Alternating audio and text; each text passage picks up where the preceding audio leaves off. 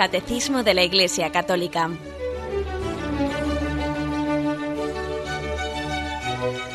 Un programa dirigido por Monseñor José Ignacio Munilla, Obispo de San Sebastián.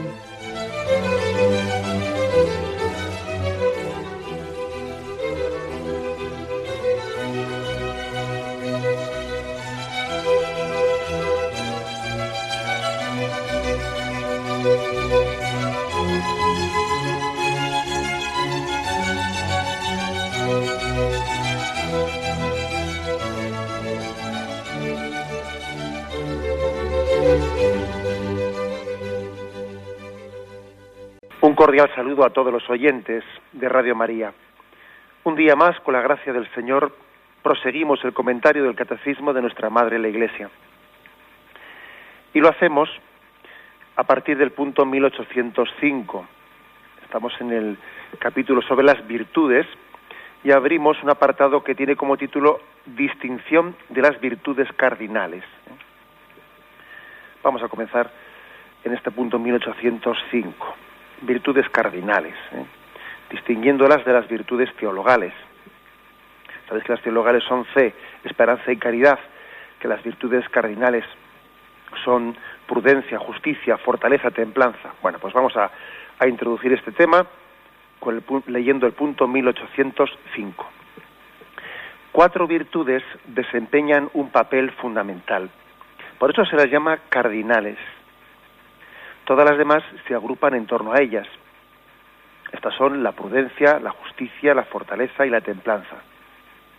Aquí hay una cita del libro de la sabiduría, sabiduría 8.7, que dice, ¿amas la justicia? Las virtudes son el fruto de sus esfuerzos, pues ella enseña la templanza y la prudencia, la justicia y la fortaleza. Bajo otros nombres, estas virtudes son alabadas en numerosos pasajes de la Escritura virtudes cardinales. ¿eh? Alguno podría pensar que la palabra cardinales viene de cardenal, ¿eh? ni mucho menos. Esto no tiene nada que ver con lo de con los cardenales de la Iglesia Católica. No, las virtudes cardinales tienen una etimología que es distinta. La etimología de esta palabra viene existía en las ciudades romanas existía lo que se llamaba el cardo, el cardo máximo, que era una calle que cruzaba de norte a sur toda la ciudad pasando por el medio. De ahí viene la palabra cardinales. Era una costumbre que en la ciudad romana existiese un trazado como una vía principal, lo que hoy en día llamaríamos pues la avenida principal o la gran vía o alguna cosa así, pero pasando por el centro. Bueno, pues de ese cardo, de esa gran vía que era el eje de la ciudad, de ahí ha venido eso de que tiene una importancia cardinal. Tiene importancia cardinal quiere decir que es, el eje, el eje de una cuestión, ¿no? Entonces cuando se, se utiliza esa palabra, cogiendo de la etimología de cómo los romanos hacían una calle que pasaba por el centro, que era, la, pues, en torno a ella se vertebraba, ¿no? Toda la vida de la ciudad, de ahí ha venido lo de, es que esto tiene una importancia cardinal, y ha venido también lo de las virtudes cardinales, las virtudes principales. Bueno, luego también de ahí ha venido pues los cuatro puntos cardinales, ¿eh? norte, sur, este y oeste. También ha venido tomando de esa etimología de las ciudades romanas, ¿no? de cómo se configuraban en su calle principal. Los cuatro puntos cardinales, ¿qué quiere decir? Pues aplicado este tema de las virtudes. Bueno, pues también es una imagen que, mm, que entronca bien, ¿no? Engloba bien lo que queremos decir. O sea, el resto de las virtudes, que hay muchas virtudes, ¿no? Santo Tomás describe hasta 50 virtudes el resto de las virtudes están como encuadradas, están englobadas, están ordenadas en torno a estos cuatro puntos cardinales, ¿eh? estas cuatro, cuatro virtudes que ordenan todas las demás. Prudencia, justicia, fortaleza y templanza. Y las virtudes, también es un ejemplo este de, este de, las cuatro, los cuatro puntos cardinales, etcétera, es un ejemplo, esa base etimológica, para entender que las virtudes también tienen que crecer de una manera equilibrada y conjuntada. Aquí no vale que alguien se especialice en una virtud abandonando las demás, ¿no? Eso no, no serviría. Imaginaros a alguien que diga, yo es que yo he optado por la virtud de la generosidad y Ahora, a mí que no, a mí que no me hablen de humildad, ¿no? Pues es que sería, sería un monstruo, ¿eh? eh todas las virtudes tienen que ir creciendo conjuntadamente, no más o menos, claro, por supuesto que pecamos más de una que de otra, y a cada uno nos aprieta el zapato más por un lado, ¿no? Pero lo lógico es que en la medida en que uno crezca en una virtud, sin darse cuenta, también está creciendo en la otra. La vida cristiana no está hecha en base a acciones aisladas que son como ¿eh?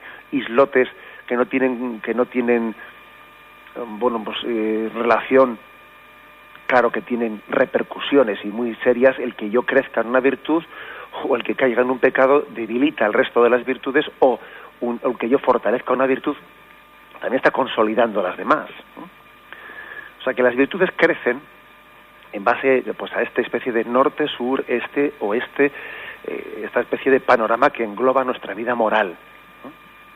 De ahí viene lo de virtudes cardinales. También lo digo un poco pues por, por si eh, otros se han, se han acostumbrado, aunque el catecismo utiliza aquí mm, virtudes cardinales, en otras ocasiones en la tradición de la Iglesia se las ha llamado virtudes morales. Lo digo por si a alguien se le hace como eh, más familiar en su, bueno, pues en, en los conceptos que recibió desde pequeño o lo que fuere virtudes cardinales o virtudes morales, pero estamos hablando de lo mismo, distinguiéndolas de las virtudes teologales. Porque las virtudes teologales son aquellas, o sea, fe, esperanza y caridad, que tienen por objeto inmediato al mismo Dios. Es la fe, la esperanza y la caridad, teniendo a Dios como objeto mismo de esas virtudes. ¿no? Sin embargo, las virtudes morales no tienen por objeto inmediato a Dios mismo, sino tienen como, objeto estas virtudes morales o cardinales el bien honesto, ¿no? El bien que nos conduce a Dios. Mientras que las virtudes, la fe y la esperanza y la caridad, las virtudes teologales, hablan, se refieren a, a mi relación con Dios mismo. Estas otras virtudes, las cardinales o las morales, se refieren a mi elección del bien honesto, que claro, que en última instancia me conduce a Dios, claro, pero es la elección del bien y la verdad en esta vida están como ordenando toda la actividad moral del hombre hacia el fin último sobrenatural. Bueno, pues damos un paso para entender que en la Biblia eh, se enseña, se señala en ocasiones a una especie como de como si fuese cadenas de virtudes morales. O sea que las virtudes morales están como encadenadas. Por ejemplo, segunda carta de Pedro, capítulo primero, versículo del 5 al 7. Y allí se dice, por esta misma razón, poned el mayor empeño en añadir a vuestra fe la virtud, a la virtud el conocimiento, al conocimiento la templanza, a la templanza la tenacidad, a la tenacidad la piedad, a la piedad el amor fraterno, al amor fraterno la caridad.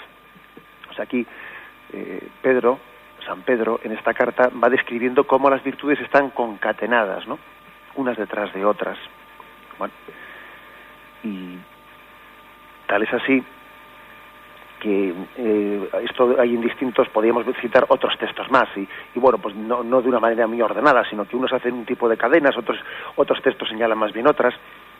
En el libro de Sabiduría, que es el texto que recoge este punto del catecismo que estamos hoy comentando, Sabiduría 8.7, es el lugar de la Sagrada Escritura en el que se recogen estas cuatro virtudes famosas que hemos llamado pues eh, las virtudes cardinales o morales, ¿no? Prudencia, justicia, fortaleza y templanza. Sabiduría 8.7. Pues ahí es donde, donde la tradición de la Iglesia tomó la base bíblica para formular eh, pues esa doctrina sobre que hay cuatro virtudes cardinales. Son las virtudes más provechosas para los hombres en la vida, según dice el libro de la, de la sabiduría. Bueno, hay que decir que ya antes del Señor, de la llegada del Señor, ya los filósofos paganos como Sócrates, Platón, Aristóteles, Cicerón y otros, ¿no? Hablaron de estas cuatro virtudes, que eran, como decía, eh, potencias reguladoras de la vida moral. ¿eh? San Ambrosio, San Ambrosio que fue esa especie de padre espiritual de, de San Agustín, ¿no? les dio, fue el que les dio este famoso nombre de virtudes cardinales, por aquello de, del cardo de la, de la vía principal de las ciudades romanas. fue San, fue San Ambrosio el que las bautizó con este nombre. San Agustín las consideró como cuatro modalidades fundamentales que, que toma la, caridad. ¿eh? Él decía, la caridad toma cuatro modalidades. O sea, se, pone como cuatro, ¿eh? cuatro semblantes de la caridad. La prudencia, justicia, fortaleza y templanza son cuatro semblantes de la caridad. Santo Tomás mm, trató de este tema largamente en la Suma Teológica. Trató largamente de las cuatro virtudes teologales. Él, además de haber distinguido en la Suma Teológica más de 50 virtudes, sin embargo dice que hay cuatro que aunque se pueden tratar de ellas específicamente, de cada una de estas cuatro, ¿no? En, regulan y fortalecen el dinamismo de todas las 50.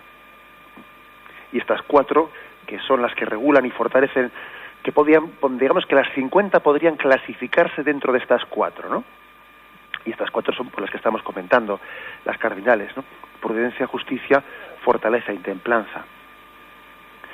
Eh, ¿Cómo explica Santo Tomás en la Suma Teológica esta, estas cuatro virtudes que están como regulando y fortaleciendo y, y de alguna manera subdividiendo esas 50 virtudes? ¿Cómo lo explica? Bueno, pues él, él dice que en el hombre, en el ser humano, hay cuatro potencias que han de ser vestidas por las virtudes. ¿Y qué potencias son esas que tienen que ser como revestidas de las virtudes? Él dice, la razón, la voluntad, el apetito concupiscible, o sea, es decir, la, la atracción natural que uno siente hacia, ¿eh? la atracción sensible que uno siente así, o pasional, ¿no? que siente hacia el bien, y el apetito irascible. Y el apetito irascible es como la repugnancia sensible que alguien siente hacia el mal. O sea, él dice, en el hombre hay como cuatro ¿eh? potencias en la razón, la voluntad, el apetito concupiscible, el apetito irascible, y tienen que ser revestidas de estas cuatro virtudes.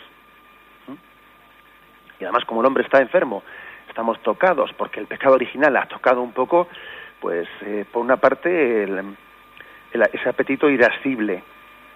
Eh, digamos que el pecado lo ha tocado porque a veces perdemos la paz y perdemos los nervios y en vez de sentir una repulsión, eh, pues eh, que es buena sentirla, ¿no? Una repulsión hacia el mal, sensible, pero también a veces la, sacamos de quicio, ¿no? O en vez de tener un apetito concupiscible que es bueno, o sea, una especie de pasión atrayente hacia el bien, a veces pues esa pasión atrayente no es precisamente hacia el bien. Y también la propia voluntad y la propia razón, como resulta que estamos, tenemos una cierta distorsión que ha introducido el pecado en nosotros, pues entonces estas cuatro potencias, dice él, tienen que ser revestidas de estos hábitos virtuosos, ¿no? Para que las cosas no se nos vayan de la mano, para entendernos. Y entonces cada una de estas cuatro potencias tiene que ser revestida. Así lo explica Santo Tomás, ¿no? La suma teológica. Entonces, pues, la prudencia es la que rige la actividad de la razón. La justicia es la que fortalece la voluntad. La fortaleza es la que asiste a esa especie de em, sensualidad irascible. Y la templanza, la que regula la sensualidad concupiscible. Así distingue, ¿eh? más o menos Santo Tomás, cómo cada una de estas cuatro virtudes cardinales está, incidiendo pues, en esas cuatro potencias principales del hombre.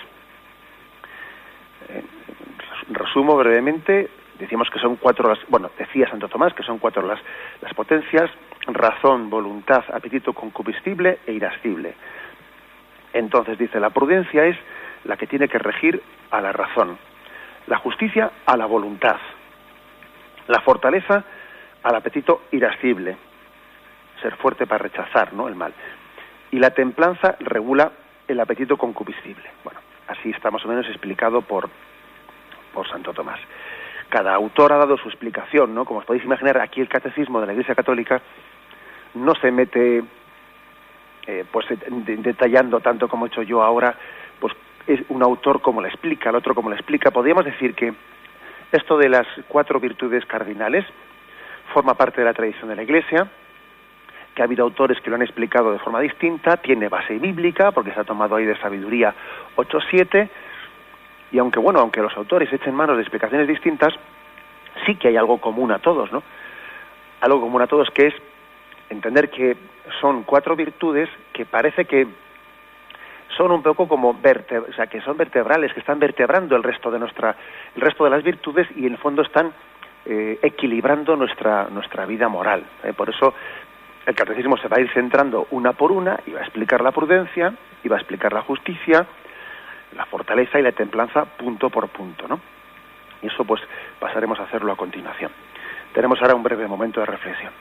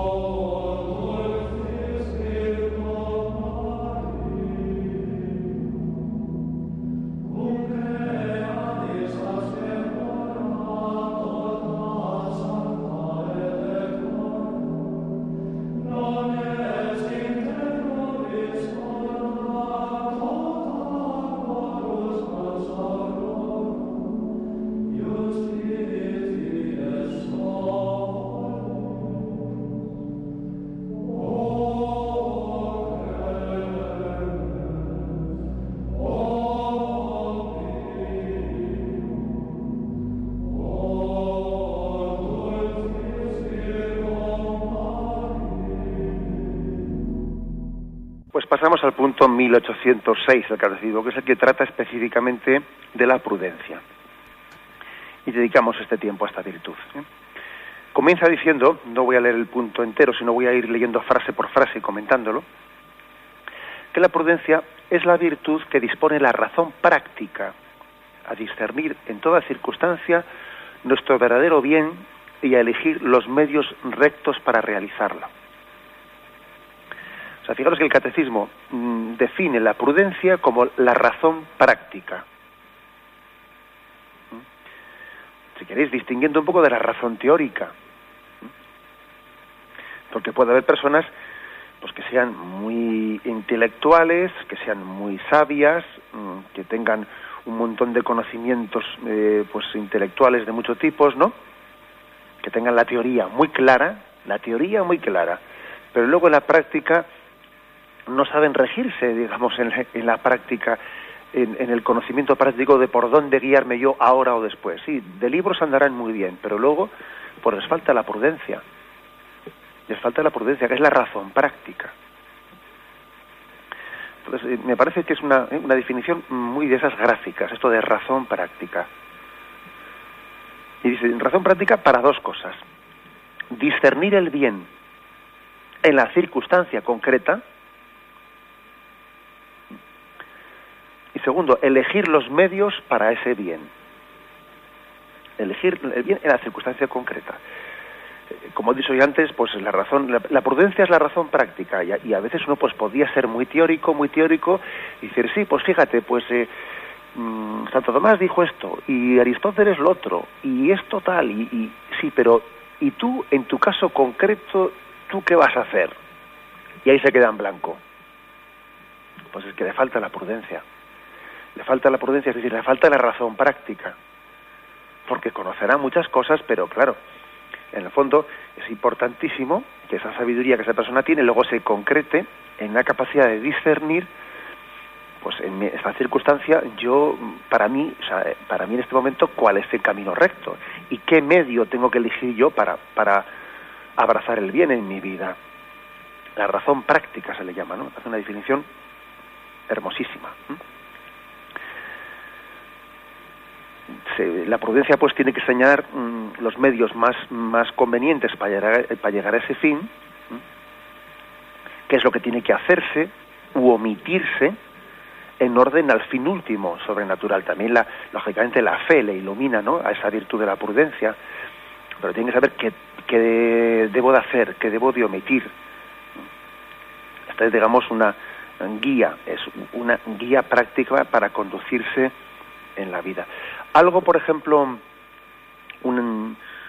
¿qué es lo que la prudencia sana? Pues esa especie de esquizofrenia que a veces suele haber en nuestra vida entre el pensar y el hacer. Pues claro, existe a veces un poco lo que decía yo antes, ¿no? De la, de la teoría y la práctica. Una esquizofrenia entre el pensar y el hacer. No, la prudencia es, venga, de la teoría a la práctica. Y ahora vamos a unir pensar y hacer, ¿no? Porque es, una, es un, problema que una persona eh, se sienta muy segura en sus pensamientos, en sus razonamientos, en sus teorías, pero que llegado al momento de la práctica ahí, está perdido. No, pensar y hacer, el hacer tiene que seguir al pensar. Después de, un, después de una regla práctica, y esa regla práctica, como decimos, es la prudencia. Nos salva después de, muchas, de muchos errores. Acordaros como el Señor dice, mm, dice en Mateo 10, 16, sed prudentes como serpientes y sencillos como palomas. Pide tener una capacidad de práctica de, actuar con, prudencia. Toda imagen, ¿eh? toda imagen eh, hay que cogerla eh, pues para lo que sirve, porque la imagen esa de que hay que ser prudentes como serpientes, alguno la podría interpretar, luego hablaremos de esto, luego lo comentamos, pero alguno podría interpretar que ser prudentes como serpiente es una invitación a no ser claro, a ir por la espalda, a que no sabe, porque parece que la serpiente es sinuosa, ¿no?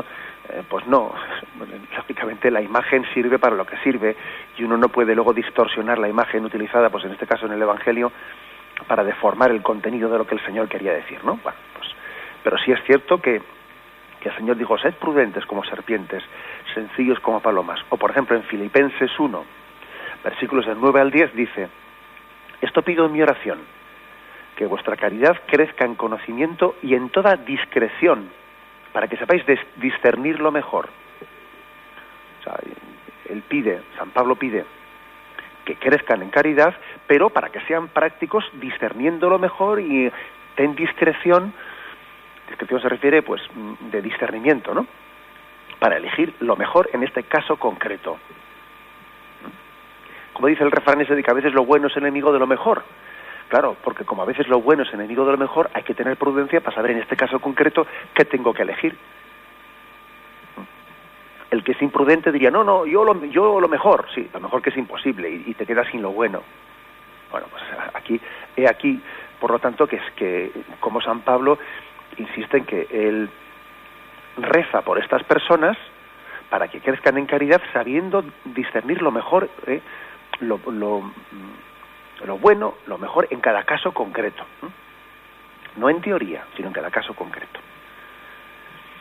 Continúa este punto del catecismo, dice, el hombre cauto medita sus pasos, Proverbios 14-15, ¿no? Otro texto bíblico que ha sido aducido, ha sido citado, pues para, para, explicar un poco la esta, o para fundamentar bíblicamente la, la virtud de la prudencia. El hombre cauto medita sus pasos. Lo contrario de que aquel dice, primero tira la piedra y luego piensa a ver si le tenía que haber tirado, ¿no? Eso ocurre, ¿no? Ocurre, primero, primero dispara y luego da el alto. Pero hombre, si ya has disparado, ahora ya para que le das el alto, ¿no? Aquí dice, el hombre cauto medita sus pasos. Otro texto, primera de Pedro 4.7 sed sensatos y sobrios para daros a la oración. O sea, es decir, ten vida interior, porque el prudente necesita tener vida interior. Necesita preguntarle al Señor, Señor, ¿qué quieres de mí en este caso concreto? Ilumíname con tu espíritu para que sepa elegir el camino recto, ese que tú tienes pensado para mí. O sea, claro que la prudencia tiene que estar asistida de la oración elegir lo, que Dios quiere en, en, una circunstancia concreta supone pedir luz al Espíritu Santo para saber qué pasos concretos debe de uno de, dar en la vida. Bueno, pues eh, esos son los otros textos bíblicos que vienen a iluminar, continúa aquí el catecismo, la prudencia es la regla recta de la acción escribe Santo Tomás siguiendo a Aristóteles. Regla recta de la acción. Bueno, da un paso más, ¿no? Y dice, no se confunde ni con la timidez o el temor, ni con la doblez o la disimulación. Muy interesante esto. ¿eh? Muy interesante porque es fácil, a veces, pues, deformar, ¿eh? hacer una, una visión deforme de la de la virtud de la prudencia como si la persona tímida o temorosa es que es muy prudente, es muy prudente, es que cada este chico es muy prudente. No, muy prudente no. Lo que es que ese es un cobarde. Lo que ese es un tímido. No le llamemos a eso prudencia, que eso es otra cosa. O sea, no, ser inseguro no es ser prudente. No es que por prudencia no voy a hacer nada. No, eso es otra cosa. Eso es ser un cobarde, eso es ser un inseguro, eso, eso no es prudencia. Entonces no, no deformemos la imagen, la imagen de la prudencia, porque es que los santos, que han sido prudentes, por supuesto, han sido muy atrevidos. ¿eh? Los santos han sido, han tenido una audacia que a veces uno dice, Dios mío, pero ¿cómo se ha atrevido a hacer tal cosa? Por ejemplo, San Francisco Javier, cuando allí él se ponía ¿eh? a predicar delante delante de aquellos señores feudales de, en Asia que tenían costumbre de, echar las pirañas a, y a cualquiera que, osase eh, pues faltarles mínimamente o mirarles por encima del hombro a Francisco Javier, se ponía a hablarles de Dios verdadero, a reprocharles cómo estaban adorando a falsos dioses, a decirles cómo estaban cayendo en todo tipo de aberraciones morales, que estáis, eh, les decía él, ¿no? que estáis cayendo más bajo que los propios animales. Y todo eso se lo decía, claro, y los que le rodeaban estaban muertos, muertitos de miedo, especialmente aquel que le hacía de traductor, que tenía que traducir las palabras de Francisco Javier a aquel, aquel idioma, y tenían miedo de tener que traducirlas porque le parecía que a Francisco Javier que, le iban a cortar el cuello de un momento a otro, ¿no? A él y, también al, al, traductor por haber traducido tal cosa, ¿no? Entonces, ¿qué pasa? ¿Que Francisco Javier era imprudente? No, no era imprudente no era imprudente, era prudente. Lo que ocurre es que la prudencia, nosotros a veces la hemos identificado erróneamente pues con, con la inseguridad, con la timidez, con la cobardía, y que no, que es que eso no es prudencia. Qué curioso que hasta los pecados y las tentaciones pretenden disimularse y coger el disfraz de virtud. Claro, digo que el temeroso, el cobarde, pretende disfrazarse como prudente. No, prudente no, cobarde, que es distinto. Por lo tanto, no confundamos, no dice aquí el catecismo, ni con la timidez o el temor. Segundo, ni con la doblez o la disimulación. Porque es que, claro, por prudencia eh, le tengo que mentir. Por prudencia tengo que ir por detrás, ¿no? Diciendo aquí una cosa y en el otro sitio la contraria, ¿no? Eh, siendo un zorrete, como se dice así popularmente, ¿no? Oye, que eso no es prudencia no es prudencia, estás recurriendo pues a, a ese nombre para justificar una actitud que, que, es incorrecta, que no es virtuosa. Por eso decía yo antes que esa, esa imagen del Señor, sed cautos como ser, sed prudentes como serpientes, a veces pues uno puede coger esa imagen y pensar, ¿no? Pues como una serpiente de las que va por detrás y te muerde, ¿no? Te muerde cuando estás despistado. Como si ser prudente fuese eso. Hombre, no, no, no extralimitemos la imagen utilizada por Jesús. Ser prudente no es ser un falso o alguien que te mete la puñalada por la espalda, ¿no? Eso es, eso es una deformación. no es, supone pues doblez ni disimulación, o sea, porque además el Señor dice, sed prudentes como serpientes y sencillos como palomas. Y no se puede ser prudente si al mismo tiempo no se es sencillo como paloma. No cabe aquí, como decía yo al principio, decir, no, yo me he especializado en esto, pero lo de la sencillez, no, no, no, no. Es que para que tu actitud sea prudente, tiene que ser sencilla al mismo tiempo. No, no ser un zorrete que uno no sabe si sube o si baja, si entra, si sale, por dónde va. Cuando me dice una cosa, no, no sé exactamente qué es lo que pretende con esto. Y eso no es prudencia. Eso es falta de transparencia. Eso es mm, doblez eh, tener complicación mental, ¿no? O, de voluntad. el Señor pide que la prudencia vaya, para que sea auténtica, tiene que ir acompañada de la sencillez. Por eso he dicho hoy antes que es importante entender que las virtudes, para que sean verdaderas virtudes, tienen que crecer conjuntamente. No puede ser que una virtud esté contrapuesta, por ejemplo, la de la prudencia, contrapuesta a la sencillez. Si está contrapuesta es que no es virtud. Si yo por ser muy, muy, muy prudente no soy sencillo, es que es mentira que soy prudente, es otra cosa. ¿Mm? Esto es como la prueba del algodón, ¿eh? Es la prueba del algodón ver si las virtudes crecen conjuntamente. Pues es así. Es así. Si yo, si yo por ser muy prudente soy un cobarde, es que no soy prudente. Es otra cosa la cosa. Bien, tenemos un momento de reflexión y continuamos enseguida.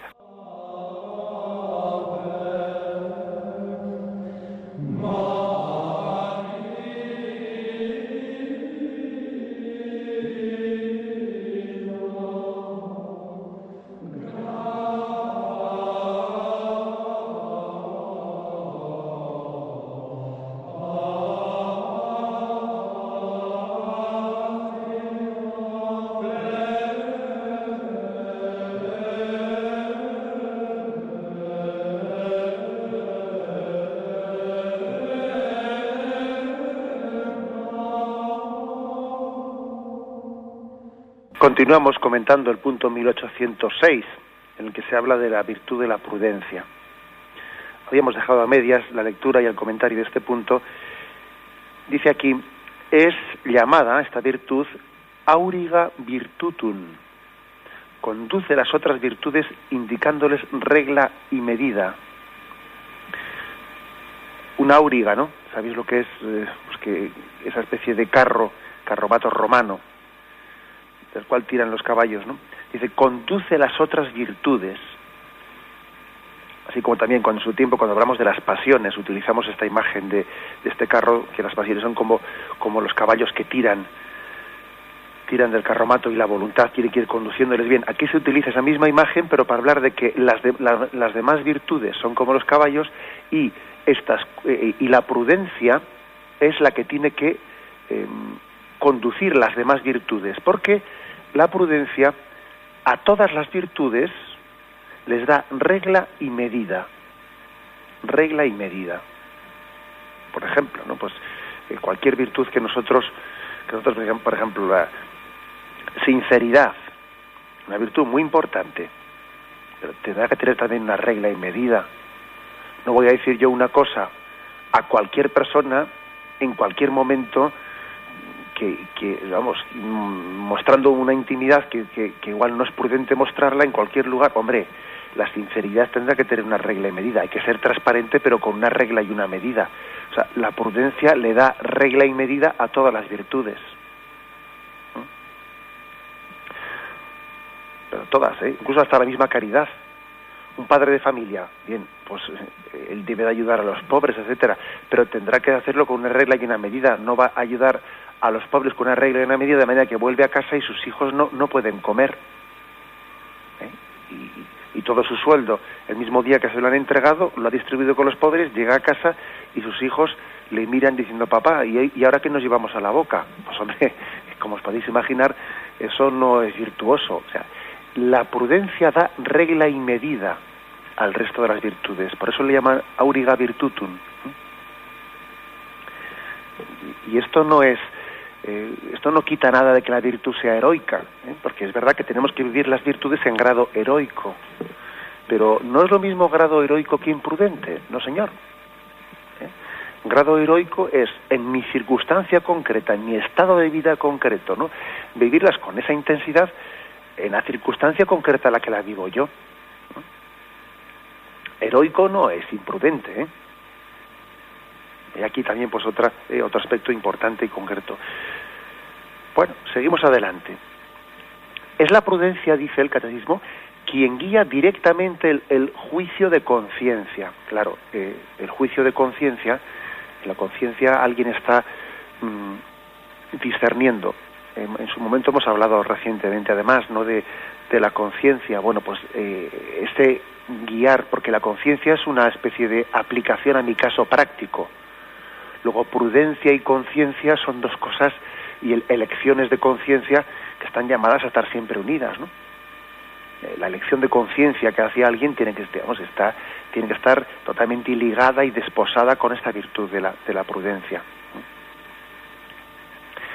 El hombre prudente decide y ordena su conducta según este juicio de conciencia. Gracias a esta virtud aplicamos sin error los principios morales a los casos particulares y superamos las dudas sobre el, bien, sobre el bien que podemos hacer y el mal que podemos evitar. En resumen, eh, pues que tenemos claro que el imprudente, el imprudente está continuamente mm, errando en su camino. ¿Por qué? Pues en primer lugar porque ni se conoce a sí mismo y no aprecia con verdad sus posibilidades.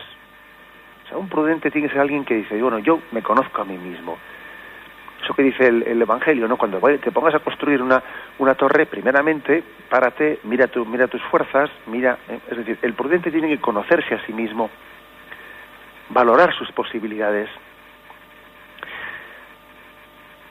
También ocurre que el imprudente se suele ofuscar a la hora de valorar la realidad concreta, la distorsiona o la confunde con sus sueños y manías. O sea, un imprudente es aquel que no, que no valora la realidad que le rodea, que casi son más que ver la realidad tal y como es, él tiene una especie de, de sueños o, o, de manías o lo que fuere que están distorsionando el conocimiento de la realidad, ¿no? Como, imaginaros, ¿no? Aquel general que dirige las tropas y entonces antes de entrar en combate, pues en vez de ver qué enemigo real tengo yo delante y si puedo yo con estas fuerzas atentarme en eso, él como está en sus ensoñaciones y está embebido en una especie de está ebrio de afán de, de, triunfos, pues no valora el peligro y le mete a sus soldados en la boca del lobo, ¿no? Porque no tiene capacidad de un conocimiento pues real de la, del terreno que pisa, porque lo distorsiona con sus sueños y con sus eh, veleidades. El imprudente es precipitado y atrevido, o perezoso y tímido, actúa con prisa o con excesiva lentitud. ¿eh? Porque, ojo, tan, tan imprudente es el que actúa demasiado deprisa, como el que actúa demasiado despacio. O sea, la imprudencia es tanto una cosa como la otra. Nosotros muchas veces le atribuimos más la palabra imprudencia al actuar demasiado deprisa. Pero qué imprudente ha sido, sí. Ojo, también puede ser imprudente el que actúa demasiado despacio, ¿eh? Y esto muchas veces se nos cuela. No, es que como es muy prudente, prefiere no actuar. Bueno, perdón, también puede ser imprudente por no actuar o por, o por dilatar, dilatar y dilatar, y que mientras tanto el problema siga adelante y siga adelante y va desgastando la cosa y va, y va haciendo más mella y más mella y más mella. Bueno, pues esta es una, una consideración práctica, ¿no? El imprudente es obstinado en sus juicios, obstinado. Es decir, puede ocurrir que un imprudente tenga esta característica pues que va de, es muy cabezón y entonces tiene que ser lo suyo, lo suyo, lo suyo y no tiene eh, la humildad que hay que tener pues para, para que alguien le haga ver que está equivocado que sea receptivo hacia las cosas que vea y, y que tenga capacidad de, de, rectificación y a la medida que alguien le, le, ilumine ¿no? y le muestre que está equivocado o sea el, el imprudente puede, eh, puede tener esa característica de obstinación en sus juicios o también ser un ingenuo, o un crédulo. Lo contrario a ser un cabezón, ¿no? O sea, que cualquier cosa que le digan está cambiando, está cambiando de, visión. Si fulanito le dice A, A. Si fulanito le dice B, B. Y, entonces es como una veleta. Una veleta que, que, depende a qué hora del día le cojas, está, opinando una cosa distinta. O es un imprudente también. Uno puede ser imprudente por obstinado, pero también puede ser un, imprudente pues por, por, por crédulo, por ingenuo. Bueno, pues este es, por lo tanto, la explicación que hace aquí el catecismo sobre la prudencia. Lo que tenemos que mm, valorar es que el hombre prudente capta con sagacidad las realidades concretas, tiene humildad para saber consultar las cosas que las cosas que ignora. Una persona prudente es alguien que tiene capacidad de consulta y sabe a dónde consultar y no consulta a un cualquiera, ¿no? Hay que ser también humilde ¿eh? para saber consultar. Uno, uno no tiene por qué saberlo todo en esta vida, es que sería absurdo, ¿no? Y además el prudente aprende con la experiencia, actúa con oportunidad, ¿no? Es decir, teniendo en cuenta circunstancias, ¿no? De modo que su vida pues va adelante, va adelante pues en una línea y a un ritmo sereno, pero avanzando, ¿eh? avanzando, más rápidamente o menos rápidamente según las circunstancias se lo permitan, no se lo indiquen, pero va avanzando. Los antiguos maestros del monacato apreciaban mucho, ¿no? Muchísimo esta virtud. Ellos la llamaban diácrisis. Eso es una palabra que nos puede enseñar a nosotros muy, rara, pero en el monacato, cuando uno lee así pues escritos de los monjes de los primeros siglos, se habla de la diácrisis, ¿eh? que era una virtud semejante a la prudencia, que permite guiarte a ti mismo y aconsejar especialmente a los, a los demás. ¿eh? el prudente tiene que tener capacidad de conducirse y también de conducir a los demás, de, ser punto de referencia, de, iluminarles. Estos monjes, ¿no? En los primeros siglos, para que entendamos, ¿no? Y, yo con esto quiero resumir lo que hemos hablado hoy. Eh, no se trata únicamente de ser un erudito, sino que también hay que ser discreto. O sea, discreto me refiero de saber discernir en cada caso concreto esto lo otro, lo que hemos dicho, lo que hemos dicho al comienzo, que la virtud de la prudencia es una virtud de la razón práctica que no me vale con que alguien sea mi sabio, que se sepa eh, teorías de todos, de todos los autores, si luego él no es capaz de tener un juicio práctico concreto y yo en esta circunstancia por dónde tengo que tirar, por dónde tengo que ir, qué es lo más con, es lo más prudente en este caso o en el otro. ¿Mm? No vale con ser un erudito, también hay que tener ser discreto, es decir, tener la concreción concreta de que esa erudición eh, pues de qué manera se, se concreta y se determina, se determina en este caso concreto o en el otro. Es por eso, ¿no? Y concluyo con lo, con lo que decía el, catecismo en, este punto 1806, que es una razón práctica la prudencia, es una razón práctica. Y por supuesto, ¿eh? por supuesto que todo esto que estamos aquí, especialmente pues insistiendo como virtud moral de cómo uno hay que esforzarse, de qué manera tiene que tener cuidado de, sus tendencias, etcétera, todo esto también se hace a la luz del Espíritu Santo el Espíritu Santo nos tiene que ir puliendo y tenemos que pedir mucha luz.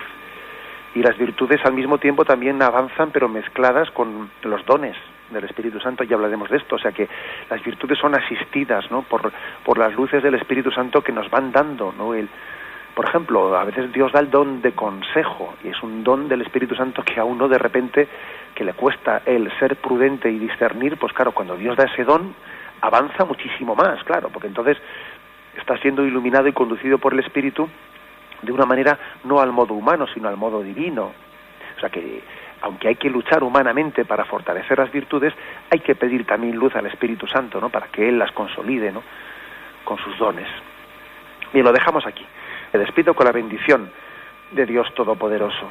Padre, Hijo y Espíritu Santo, descienda sobre vosotros. Alabado sea Jesucristo.